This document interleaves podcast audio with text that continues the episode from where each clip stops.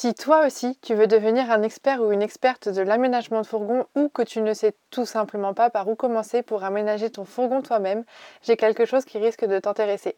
Tu peux tout d'abord visiter notre blog dont le lien est en description du podcast pour récupérer plein d'infos utiles et gratuites pour aménager ton van. Et si tu veux aller beaucoup plus loin dans ton idée de construire ton propre van, notre e-book de 800 pages, le manuel du fourgon aménagé, est le support qu'il te faut. Tu trouveras dans cet e-book des schémas, des tutos, des plans, des conseils bricolage. Bref, c'est une vraie Bible de l'aménagement. Et si après avoir lu l'e-book, tu veux du contenu encore plus concret, tu peux te pencher sur notre académie en ligne, le Van Camp. Tu y trouveras des tutos vidéo pour aménager ton van étape par étape et tu pourras y être accompagné et conseillé individuellement sur ton projet par des experts. Tous les liens sont en description du podcast. En attendant, on te souhaite un très bon moment avec l'épisode qui suit. Salut à tous et bienvenue dans le premier podcast consacré 100% à la vie en van. Moi, c'est Lucille et je suis là pour vous parler de ce sujet sans tabou, sans rien vous cacher et je vous dis tout.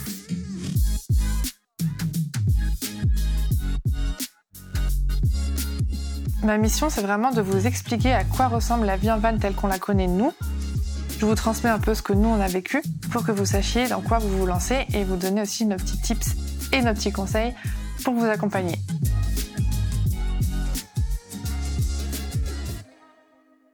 Aujourd'hui, j'avais envie d'enregistrer un épisode sur l'humidité.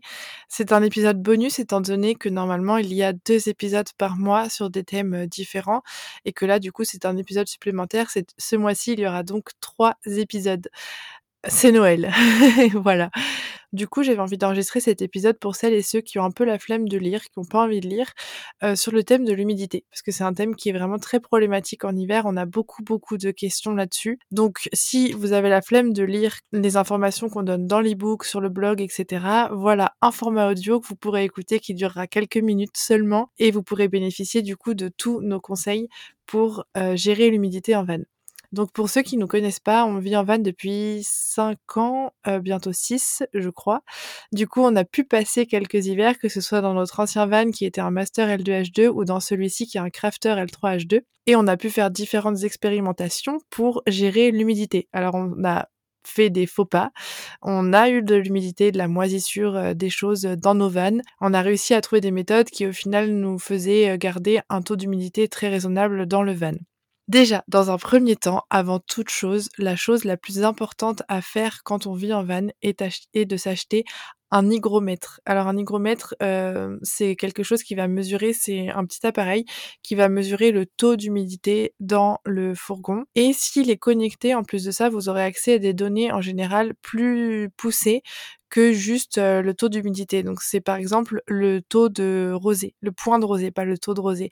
Le point de rosée, c'est le point auquel la température et le taux d'humidité vont se croiser et du coup ça va créer de la condensation. Et ça c'est tout ce qu'on veut pas en van, euh, la condensation sur les fenêtres, dans l'isolation, sur la tôle, tout ça on déteste. Après bien sûr ce sera pas forcément évitable à chaque fois, mais si on peut le limiter au maximum, c'est top. Le point de rosée c'est pas quelque chose qui est forcément très maîtrisable, mais au moins vous pourrez constater un peu les habitudes de votre fourgon en hiver et d'essayer de faire en sorte que les courbes se croisent le moins possible. Donc ça, pour moi et pour nous, c'est la première chose à faire, euh, d'avoir un hygromètre qui vous dit, qui vous donne le taux d'humidité et de faire en sorte de ne jamais dépasser euh, les 60-70% à peu près et encore c'est beaucoup. Moi je dirais 60, 65% euh, la journée. Quand vous montez à plus, que ce soit à 80, 90%, il faut faire un maximum pour que ça dure le moins longtemps possible. Donc si vous montez très fort en humidité, il faudra choisir quelque chose, que ce soit aéré, mettre un ventilateur à extraction d'air, lancer le déshumidificateur, peu importe, il faudra faire quelque chose pour baisser le taux d'humidité. Après, il faut pas oublier qu'on vit en van, que c'est un tas de tôle,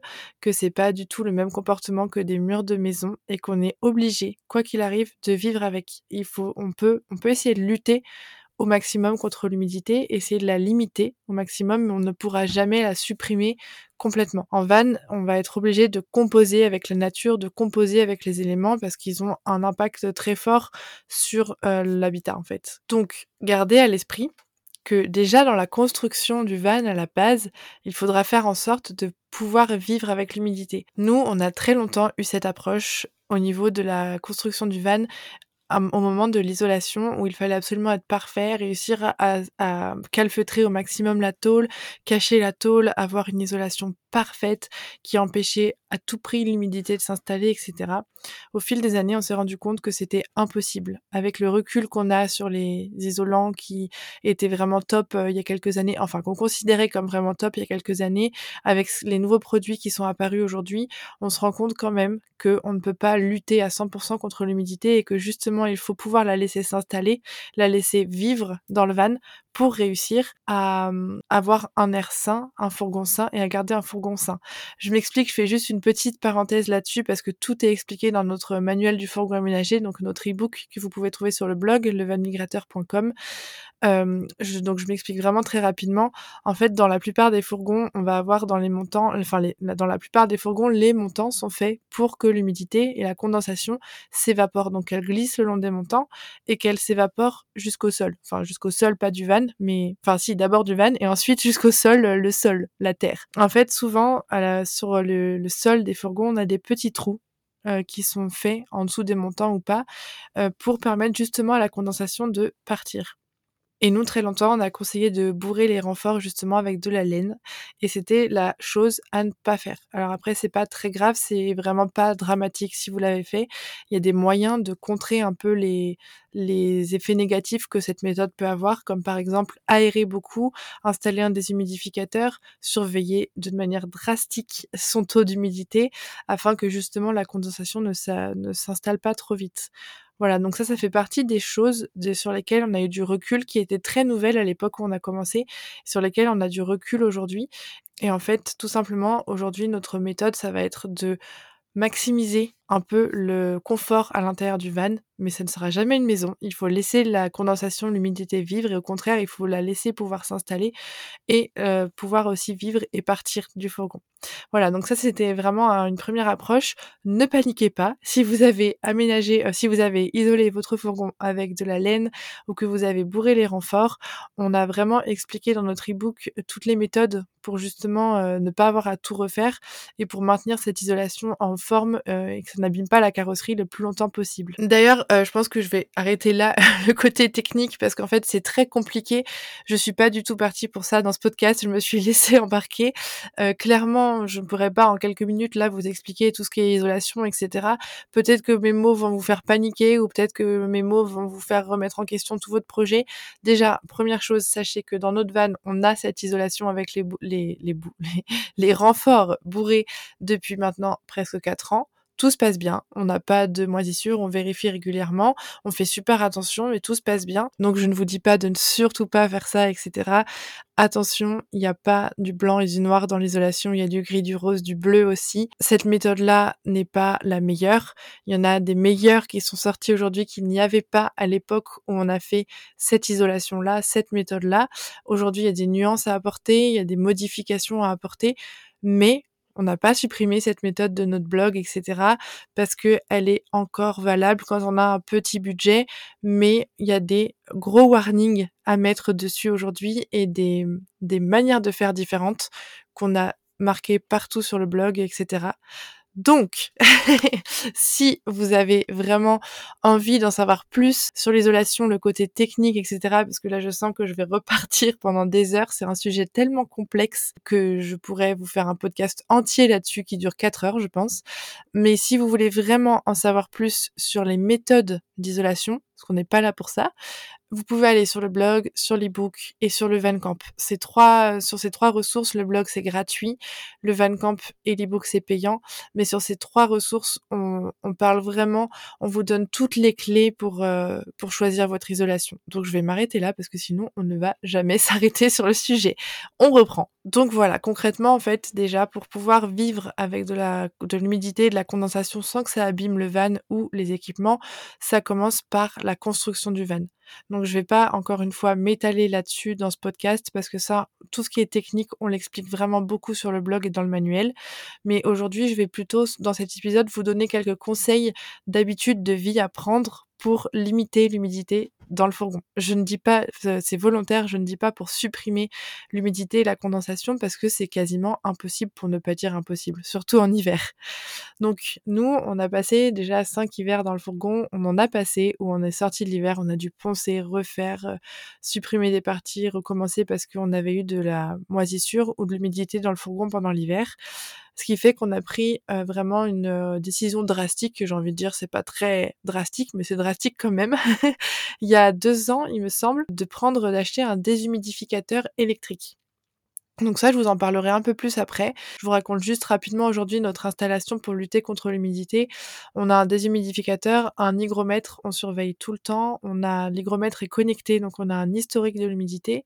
On voit à peu près quand est-ce que l'humidité a été très forte et justement on essaye de de modifier un peu nos habitudes pour que l'humidité reste à un taux assez bas. On aère tous les matins de 30 minutes à 1 heure, sauf s'il pleut ou sauf s'il y a des mini gouttelettes, vous savez, dans l'air sans qu'il pleuve forcément. Là, pour le coup, on va plutôt aller essayer d'ouvrir les fenêtres qui nous sont projetables, ce qui fait que le bois des portes grandes ouvertes n'est pas touché par les mini gouttelettes. Donc dès qu'on peut, dès qu'il fait sec, on ouvre à fond 30 minutes à 1 heure par jour, voire 30 minutes à 1 heure le matin et 30 minutes à 1 heure le soir. Voilà, ensuite pour cuisiner, etc., on, prend quelques précautions, mais je vais tout vous raconter. Donc, déjà, pour vivre en van, en hiver, sans l'abîmer et en limitant l'humidité, la première chose à faire, c'est d'aérer en permanence. Enfin, en permanence, non, je, là, je m'emballe. Ce sera plutôt d'aérer euh, vraiment en permanence dans le sens tous les jours. Il faudra pas, euh, même s'il pleut à torrent, il faudra trouver une solution pour aérer, que ce soit ouvrir un tout petit peu le lanterneau pour pas que la pluie rentre ou des baies projetables. C'est pour ça que nous, on conseille souvent d'installer des baies projetables parce qu'elles permettent d'ouvrir même s'il pleut. Donc vraiment chaque jour, vous vous réveillez le matin, c'est aération en premier. Même s'il gèle, même s'il fait super froid, il faut absolument penser à aérer. D'ailleurs, dans, ce, cette logique-là d'aération, il doit vraiment y avoir une circulation d'air super importante, en tout cas permanente dans le van, et elle passe par l'installation des ventilations, que ce soit les ventilations hautes ou basses, enfin hautes et basses du coup. Donc c'est très important d'avoir une aération haute via un lanterneau ou via une grille d'aération sur la paroi en partie haute, et une aération basse qui se trouve en diagonale l'une de l'autre, sans obstacle entre elles pour que l'air puisse passer et donc puisse circuler, se renouveler, etc. Donc vraiment, le fait de limiter la condensation, l'humidité, ça va passer par une bonne euh, aération du van. Donc surtout, on, on, le voit beaucoup, surtout, surtout, n'obstruez pas vos ventilations basses l'hiver avec un bout de bois pour ne pas avoir froid. C'est la bêtise du siècle, vraiment. C'est le meilleur moyen pour avoir un taux d'humidité qui bat des records.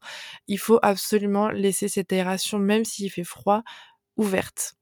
Donc voilà, ça c'est vraiment les habitudes de base quand on vit en van. Pour moi, pour nous, c'est de bien aérer tout le temps, partout, le matin et le soir ou après quelques heures dans le van. Ensuite, je vais repasser un petit peu sur la construction. C'est un peu un mélange d'entre la construction et la vie en van. C'est vraiment important selon nous d'installer des fenêtres, si possible projetables. Comme je le disais, ça permet d'ouvrir quand il pleut et d'installer un lanterneau à ventilation permanente parce qu'un lanterneau, ça peut s'ouvrir et quand on cuisine, c'est quand même important d'avoir une entrée, enfin une sortie d'air, euh, que l'humidité de la cuisine puisse sortir par une grande sortie d'air plutôt que par des petits trous. Ce sera toujours plus, efficace. Donc vraiment, le set de base, j'ai envie de dire, c'est fenêtre projetable et lanterneau. Et grille d'aération basse, bien sûr, pour avoir un van bien aéré et avoir la possibilité de bien aérer le fourgon. Ensuite, nous, ce qu'on adore, c'est, euh, en plus de tout ça, rajouter un lanterneau avec une ventilation euh, qui peut se changer. Donc une ventilation avec qui permet de faire rentrer l'air et une ventilation un peu en mode extraction d'air. Et c'est cette extraction d'air qu'on va utiliser le plus souvent en hiver, justement pendant qu'on cuisine, voire même pendant qu'on dort. Et ça, on trouve que c'est vraiment c'est un point très important et si vous avez la possibilité d'en ajouter un, c'est vraiment un gros plus parce que ça va vraiment faire réduire le taux d'humidité de manière drastique quand vous cuisinez. Après, ça fait du bruit, mais quand vous dormez, ça peut être un gros plus pour éviter de vous retrouver avec les fenêtres trempées le matin, voire le pare-brise. Il y a des solutions pour le pare-brise, mais on vous en parlera, enfin, je vous en parlerai juste après. Mais c'est vraiment, voilà, l'extraction d'air, c'est quelque chose qui permet c'est un gros plus qui va permettre à votre isolation, à vos équipements, enfin à vos équipements, à votre euh, aménagement, de ne pas subir l'humidité ambiante en permanence. D'ailleurs, si vous décidez de faire une installation à la laine, on vous conseille vraiment de d'installer ce ventilateur, en fait, ce lanterneau ventilateur, parce que c'est une isolation qui va être plus fragile et de laquelle il va falloir prendre encore plus soin que d'une isolation classique, pas naturelle, comme euh, l'armaflex. Voilà, on va, on va parler comme ça, ce sera en termes plus simples. En isolation naturelle, du il va falloir prendre des précautions beaucoup plus importantes. Donc si vous choisissez d'installer de la laine, essayez de mettre des ouvertures et si possible un lanterneau à ventilateur. On va passer un peu aux habitudes de vie à l'intérieur du van. Donc moi déjà ce que je vous conseille en premier, c'est quand vous cuisinez, ouvrir les fenêtres, ouvrir le lanterneau, faire ce que vous pouvez en fait pour qu'il y ait quelque part de l'air qui puisse sortir et, si possible, mettre le ventilateur en mode extraction d'air. Ça, c'est vraiment le top. Il existe aussi des hottes, 12 volts, pour les fourgons. Je n'ai aucun retour là-dessus, donc je n'ai pas du tout d'idée sur euh, le fait que ça fonctionne bien ou pas. Bon, ça peut toujours être mieux que de ne pas en avoir, à mon avis.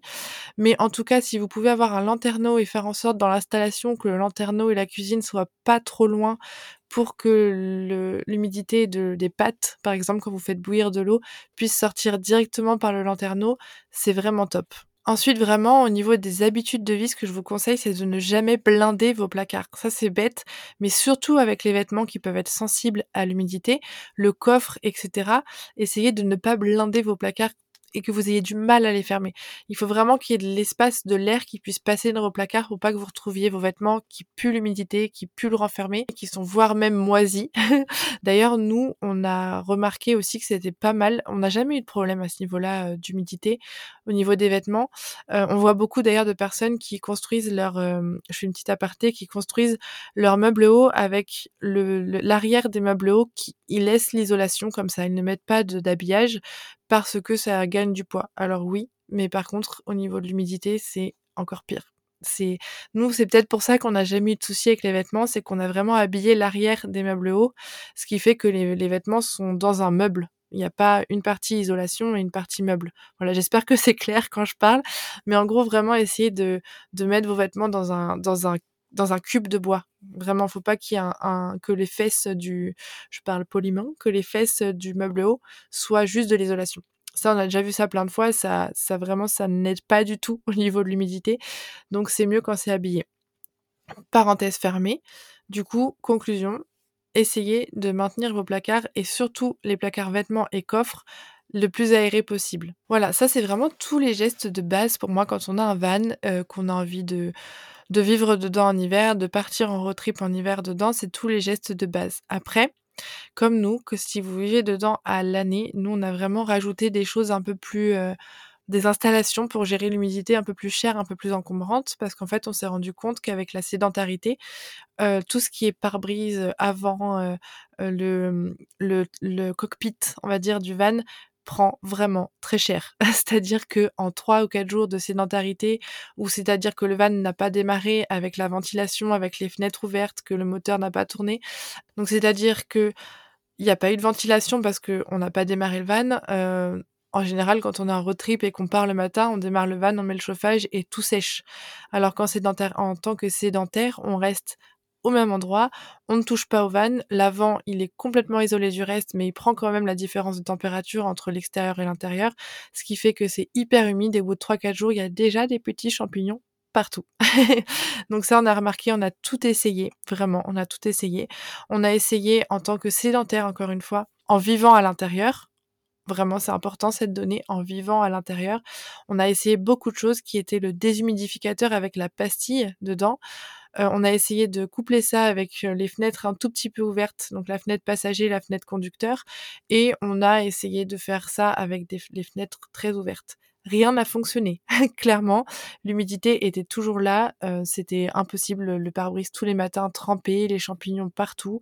Du coup, on a vraiment tout essayé et on est parti sur un déshumidificateur électrique qu'on met en route toutes les nuits. Donc on le fait personnellement en étant branché sur l'électricité de la maison, donc pas sur le van. On ne pompe pas la batterie pour ce avec ce déshumidificateur, il fait 200 Wh et on le laisse tourner toute la nuit, ce qui fait que le matin il y a zéro humidité, il y a plus du tout de moisissure. C'est consommateur, c'est pas très écolo du coup, mais après avoir tout essayé, c'est le meilleur moyen l'hiver de passer l'hiver. Après, les pires moments, soyons clairs, c'est de fin décembre à fin février. Du coup, on essaye entre ces périodes-là, donc c'est-à-dire octobre, novembre, de pas trop l'utiliser on essuie, on voit que c'est, enfin voilà, l'humidité n'est pas trop forte, on peut se permettre d'essuyer tous les matins, ça suffit largement. Ah, d'ailleurs, en parlant de ça, on a aussi essayé d'essuyer tous les matins l'humidité sur le pare-brise, mais en fait, elle avait pris tellement partout l'humidité et pas que sur le pare-brise que ça ne suffisait pas du tout pour euh, éviter la moisissure euh, à l'avant du van. Et ensuite, pour vraiment limiter l'humidité, pour le coup, là, ça la supprime pas complètement,